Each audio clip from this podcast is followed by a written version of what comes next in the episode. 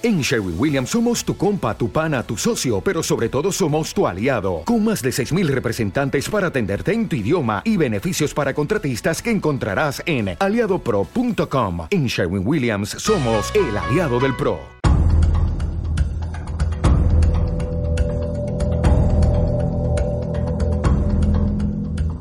Desde que llegó la pandemia del coronavirus, se han multiplicado los desafíos para la ciberseguridad entre otros porque se han disparado los ataques. Se han disparado.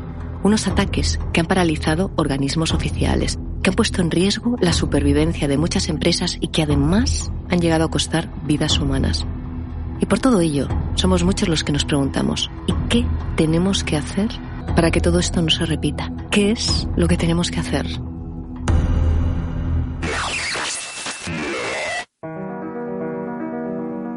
Bienvenidos a Tendencias, el podcast que muestra cómo podemos dejar atrás la incertidumbre, el miedo, el problema del desempleo y hasta la crisis, gracias a la ciencia y la tecnología. Y hoy, como siempre, quiero agradeceros que nos escuchéis y por supuesto que nos recomendéis. Pero antes de avanzar, además os quiero contar algo sobre este episodio y también sobre los próximos, porque son un contenido que habéis pedido vosotros y por eso creo que os va a encantar. Y es que, como sabéis, hemos tenido muchos entrevistados de primera línea, pero por desgracia no hemos podido compartir todo lo que nos dijeron. Así que hemos decidido ampliar esta temporada con un contenido extra para que escuchéis todo lo que nos contaron al pasar por aquí. Así que esperamos que os guste la idea, que lo podáis disfrutar y por supuesto que esta idea que ha sido vuestra nos permita pasar mucho más tiempo juntos. Soy Silvia Leal, divulgadora científica, experta en tecnología y tendencias de futuro y escuchas un episodio de la serie Tendencias. Vivimos tiempos complejos y a menudo todos sentimos frustración y vértigo. Sin embargo, nos lo recuerda hasta un refrán, a río revuelto, ganancia de pescadores. Vamos, que hay muchas oportunidades ahí fuera, pero hay que salir a por ellas y esta serie va a ayudarte a hacerlo.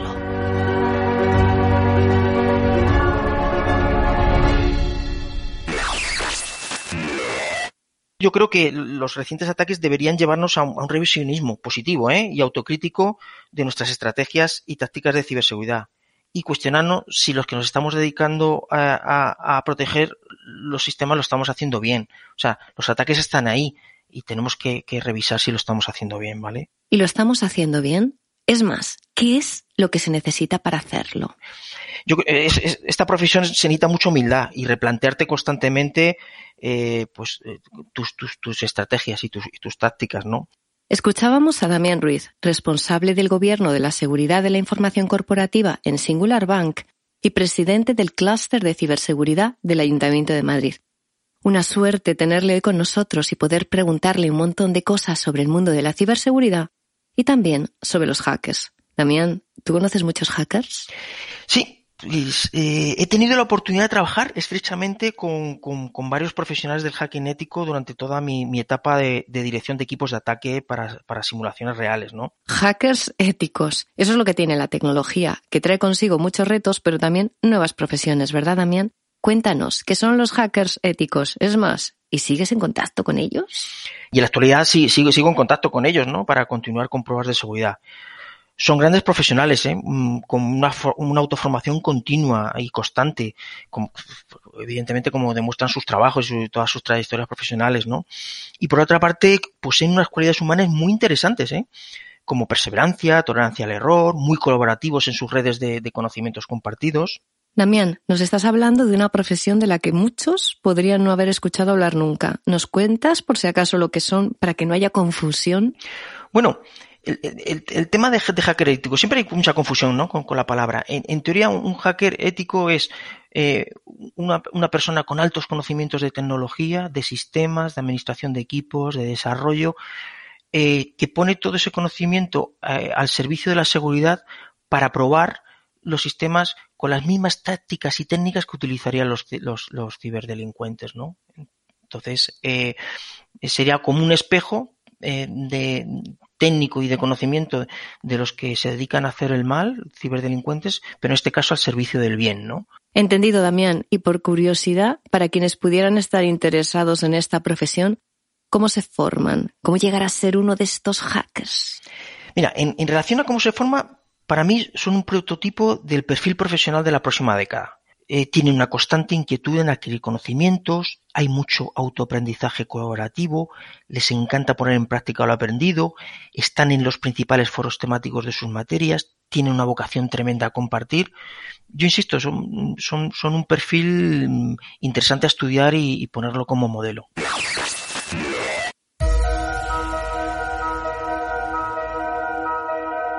Según el World Economic Forum, todo profesional necesitará de media 101 días de capacitación para mantener su empleabilidad antes del año 2022.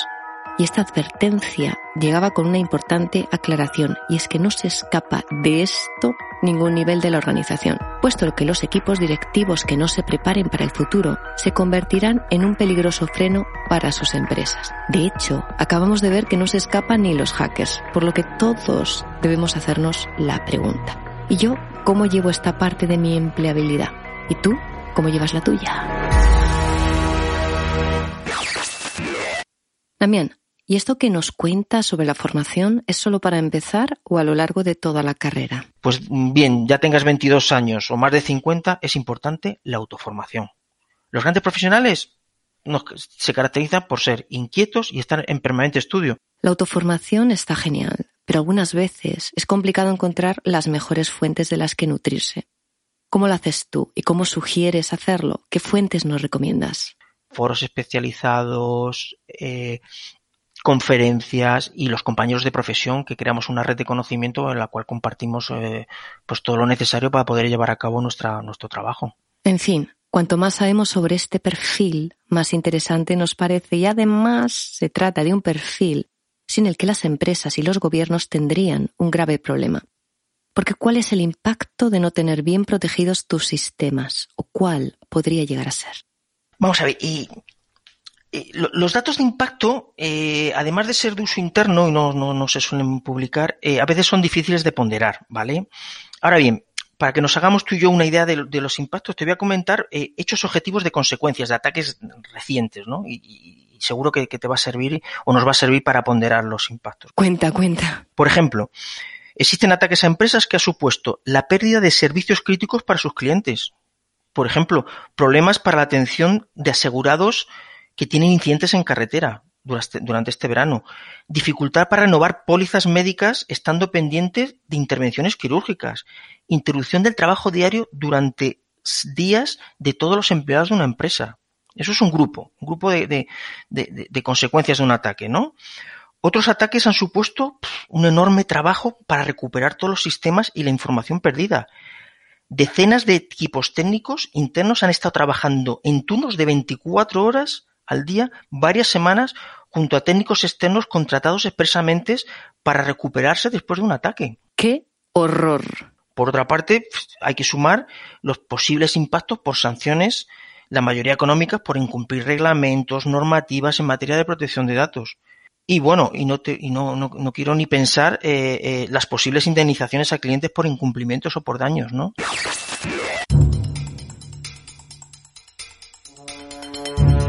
Caminamos hacia un futuro en el que cada día estaremos más controlados, pero también protegidos, por lo que será fundamental invertir en ciberseguridad para hacer frente a los posibles riesgos derivados de este nuevo entorno, en el que todo cambia a una velocidad de vértigo.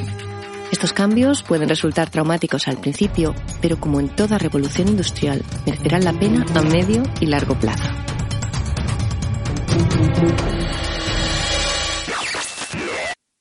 Y nos decía Damián que un problema de ciberseguridad podría suponer el final de una empresa. Pero cambiemos ahora el foco. ¿Y cuál podría ser el impacto de algo así para un país? Mira, te voy a poner dos ejemplos que, yo creo que, nos van a ilustrar a todos la, eh, importancia de, de, la ciberseguridad. Mira, en primer lugar, existe un Plan Nacional de Protección de Infraestructuras Críticas. Esto es, existe un plan para proteger entidades nuestras nacionales cuyas instalaciones y servicios, en caso de interrumpirse afectarse o destruirse tendrían impacto en la salud, en la seguridad, en el bienestar económico o, en el funcionamiento propio del Estado y de las administraciones públicas. Estamos hablando de transportes, telecomunicaciones, finanzas, sanidad, ¿vale? Pues bien, este plan de protección de infraestructuras críticas, la, la ciberseguridad en él es un elemento clave. Nos lo dejas clarísimo, pero el segundo ejemplo, ¿cuál es? Otro ejemplo que yo creo que nos puede ayudar a ilustrar la importancia es, en este caso, las Fuerzas Armadas.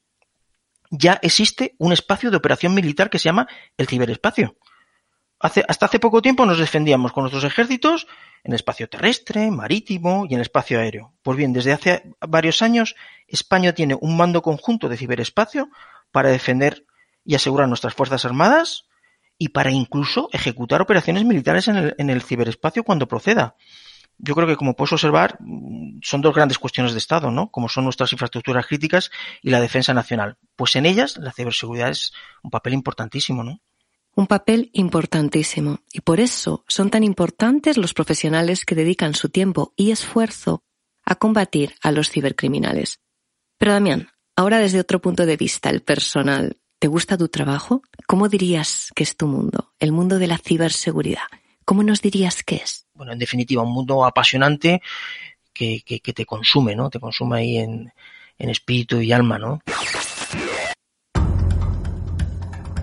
Un mundo apasionante que te consume, que te consume en cuerpo y alma y sobre el que vamos a hablar a continuación también con Carla Inzunza, una reconocida analista latinoamericana con la que cuentan numerosos medios de comunicación internacionales y a quien he pedido que nos dé su visión sobre cómo están todas estas cosas por allí. Hola Carla, un gusto tenerte hoy con nosotros, así que Cuéntame, ¿cómo está la ciberseguridad por allí? Hola, ¿qué tal Silvia? Pues bueno, por aquí no se salva nadie no se salva nadie. ¿Y me pones algún ejemplo? Por ejemplo, en México, la Lotería Nacional tuvo un hackeo. En Colombia, el ejército, el, todos los correos del ejército fueron hackeados. Y bueno, Estados Unidos el año pasado ha vivido el peor hackeo de la historia. El peor hackeo de la historia. ¿Y cuál está siendo el impacto de noticias así? Para nosotros todavía sigue siendo una cuestión de mucho cuidado no tenemos la confianza. Y cuando empezamos a escuchar situaciones como estas, donde inclusive hay un vocabulario que ni siquiera entendemos al 100%, rechazamos. Y el impacto natural es rechazar lo digital por miedo, cuando la digitalización trae crecimiento económico, pero también mucha calidad de vida. Silvia, hay que entender que los usos y costumbres que se tienen en Europa y a diferencia de Latinoamérica es muy diferente. Mucho, Carla.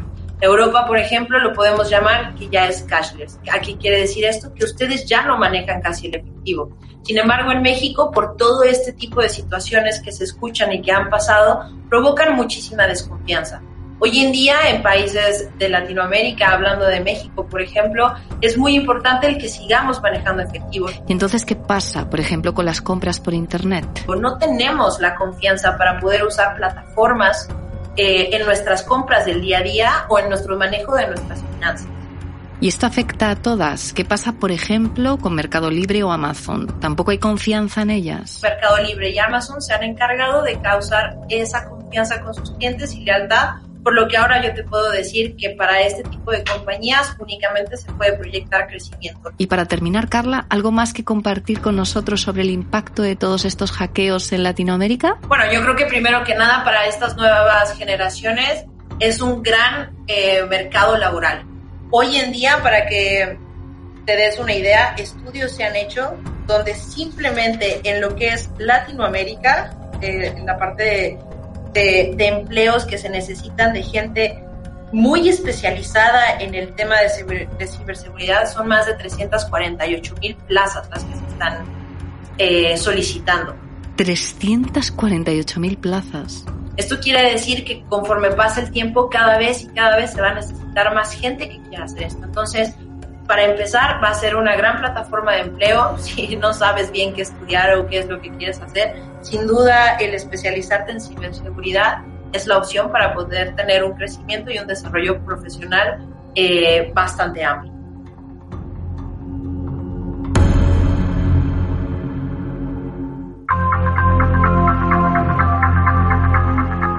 Un mundo apasionante en el que hacen falta muchos profesionales y en el que todavía hay muchas vacantes por cubrir.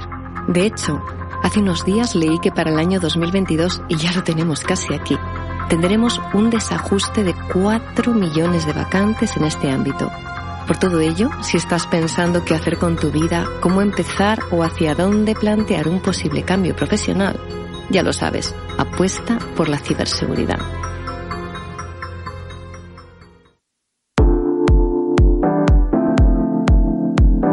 Gracias por acompañarnos en Tendencias con Silvia Leal, un proyecto de BCC Digital realizado gracias al apoyo y la colaboración del Ayuntamiento de Madrid, Fundación 11, Huawei, Aliaxis, New Line y Verbes.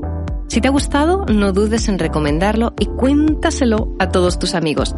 Y recuerda que te esperamos en el próximo episodio, esta vez con Marta de Baile, una de las 50 mujeres más exitosas de México, según la revista Forbes, y nos contará la clave de su éxito.